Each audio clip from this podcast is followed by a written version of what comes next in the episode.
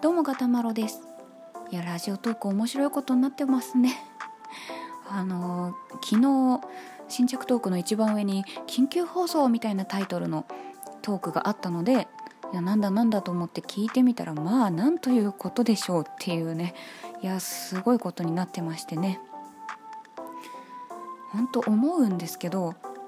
もしラジオトークというものが存在してなかったらトーカーさんっていう概念もなかったわけででコラボするってこともなかったわけで本当何の関係もない赤の他人だったはずのねあのそれぞれねあの人たちがラジオトークというものが存在することによってあのトーカーさん同士コラボして偶然の再会を果たし、まあ、新たな出会いもありでねその出会いを喜びでまたトークを楽しみそれを配信してくれるからリスナーさんも楽しめるみたいな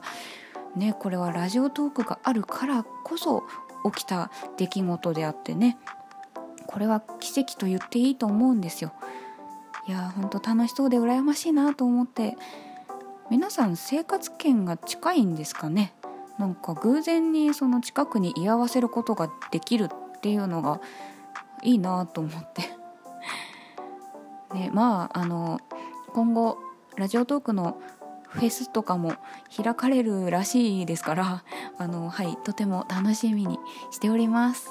はい。ねでもなんか1回ぐらいコラボしただけでもやっぱり遠くから来た時にあトーカーの誰々さんだって分かるもんなんですかね。まあ分かるか。分かるのか。なんかね私があんまりあの人に顔顔を認識してもらえないっていう経験が今まで結構あったのでもし私がこうあの離れたところからねあの歩いてきてもガタマロって認識してもらえないんじゃないかっていうちょっとねあの不安というかなんというか見つけてもらえる自信があんまりないんですけどなんかね私コンタクトの時もあるんですけど大体メガネなんですよ。でまあ23年前にバッサリ切っちゃうまではずっと長いことあのへそまで髪の毛があったんですよ。あのへそから髪の毛生えてるんじゃなくてあの髪の毛が長くてあの毛先がへその辺りに到達するくらい長い髪の毛だったんですよ。なので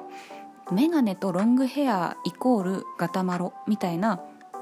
認識をされていてその顔のその何て言うんですか？顔の形を認識してもらえているわけじゃないなっていうのがほんとたびたびあって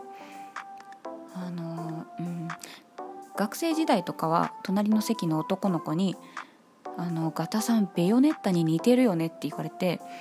私ゲームとかやらない人だったんで何を言ってんのか分かんなくて検索してみたんですよ。そしたらそういう「ベヨネッタ」っていうゲームがあってその主人公の女性があのメガネでロングヘアなんですよ。でも顔とかはなんか、まあ、ツンとした感じというか、まあ、釣り目で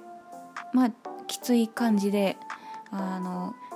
すごい SM の女王かっていうような ないや勝手なイメージですけど、まあ、ちょっと女王様気質なんじゃないかなっていうようなすごい強い感じだったんですよ。シャープで強い感じで妖艶な感じもあってナイスバディでみたいな。全然似てないんですよ私と。もうメガネとロングヘアっていうところしかかぶってないんですよ。いや似てないよねこれって言ったら「えー、そう似てると思ったんだけどな」みたいなこと言われて。あれ？と。私ってメガネの印象しかないのかってその時にちょっと思ったんですけど、まあ、似たような感じであのヤンクミに似てるよねって言われたことが結構何回かあってあの極戦のヤンクミ仲間由紀恵さんが演じていたメガネでロングヘアなんですけどね。それもやっぱりメガネと髪の毛しか見てないよねっていう感じで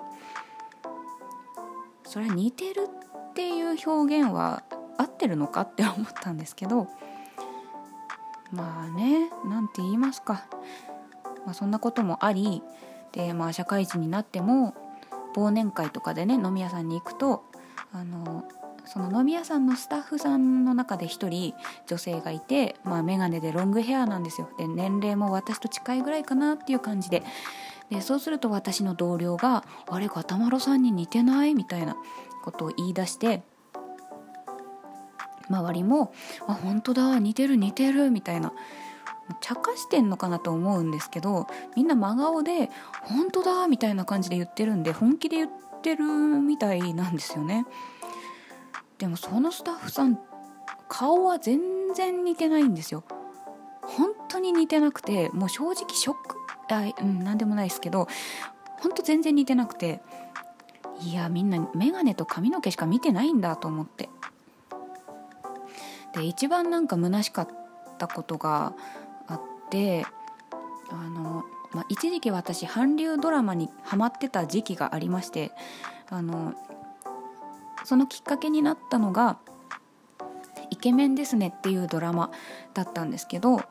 あの、まあ、後々日本版も制作されたりしましたけどねあの韓流の方のあのチャン・グンソクとか出てる方のドラマを見てたんですよ。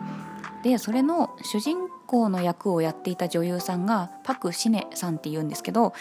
あのそのドラマに限ってなんかめっちゃ私に似てる気がしたんですよ。あのまあ、その主人公がね女の子なんですけどあの双子の男の子のふりをしなければいけないみたいな役役っていうか、まあ、そういうキャラクターで、えー、男のふりをする時はショートカットでで一時的にちょっと女に戻る時はロングヘアのかつらをかぶったりとか、えー、する感じだったんですけどそのロングヘアの姿もすごい似てる気がしてで私ロングヘアになる前は、まあ、中学から高校ぐらいの時はあの一時期ショートカットにしてた時があったんですよ。でその時の姿ともすごい似てる気がしてで、まあ、ちょっと気になってこの女優さんなんだ似てるなと思って検索してみたらなんかねそのドラマの時以外はあまり似てなくてまほんとそのドラマに限ってだったんですよ。でまあ、髪型のせいだったんですかね。輪郭が隠れてたりとかするからなのかなと思ったんですけど、まあ、とにかくそのドラマ見ててなんか自分を見ていると錯覚するくらいだったのでこれはちょっと友達にシェアしてあ本当だ似てるって言ってもらいたいと思ってで当時 mixi をやっていたのであの友達限定公開にしてそのパク・シネちゃんの「そのイケメンですね」のドラマのシーンの画像を何枚か集めてでさらに私がショートカットだった時代の写真を1枚私の写真を混ぜ込んでみんなちょっと見てこの女優さん私にそっくりじゃないって投稿したんですよ。そしたらあのみんなから返ってきた答えがこの女優さんが眼鏡をかけていないのでわからないっていう返答しか来なくてみんな私のこと眼鏡しか見てないんだなっていう その眼鏡の印象が99%なんだなっていうのがあの分かってすごく虚しい気持ちになりました。でその1枚だけ私の写真入れてたのに、まあ、それその写真眼鏡かけてない写真だったんですよ。で1枚だけあの1人だけ違う人混じってるっていうことも誰も指摘してこなかったのであの全員同じ人っていう風に見てくれたんだと思うのでやっぱり似てはいるんじゃないかと思うんですよ。ただ私の顔だと誰も気づいてくれなかったっていうのがねちょっと虚しかったですね。はいでまあ眼鏡を外してても実際に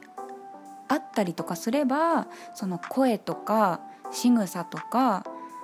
そのね何て言うかそれそういうので私だってわかるんだと思うんですけどプリクラとかになっちゃうとあの、まあ、私が学生時代のプリクラはそんな目が大きくなったりとか整形できないやつだったんであの普通本当だったら分かってもらえるはずなんですけど眼鏡かけてないあのプリクラを見せると「あこの子誰?」とか言われて「いや私私」みたいなねそれだけ私の顔を分かってないのになんかあの専門学校の卒業間近になった時にこう中学高校でよくやるようなうちのクラスのなんちゃらランキングトップ3みたいなのこう本を作りたいみたいなことになってその、まあ、アンケートを配って、まあ、例えば、まあ、将来テレビに出ていそうな人とか、あの玉のこしに玉のしに乗りそうな人とかっていうのをクラスメートの名前をね記入して集計してランキングにするみたいなでトップ3だけ発表みたいなやつがあったんですけどそれのあの自慢じゃないんですけど、まあ、自慢になっちゃうかもしれないけどあのクラスで一番美人な人のトップ3のそのランキング1位に私の名前が入ってたんですよ。いやあの顔が認識できないのになんで美人かどうかの判定ができたと思って他にねあの可愛い子ランキングとかあのミスうちの学校ランキングとかいろいろあったんですけど他のやつには全然入ってなくてその美人だけなんか一番に入れてくれてたんですけど、まあ、ありがたいけれども顔が認識できないのになぜって思ったんですけど、まあ、多分その ベヨネッタとかあのヤンクミとかそのきっとベヨネッタとあの仲間由紀恵さん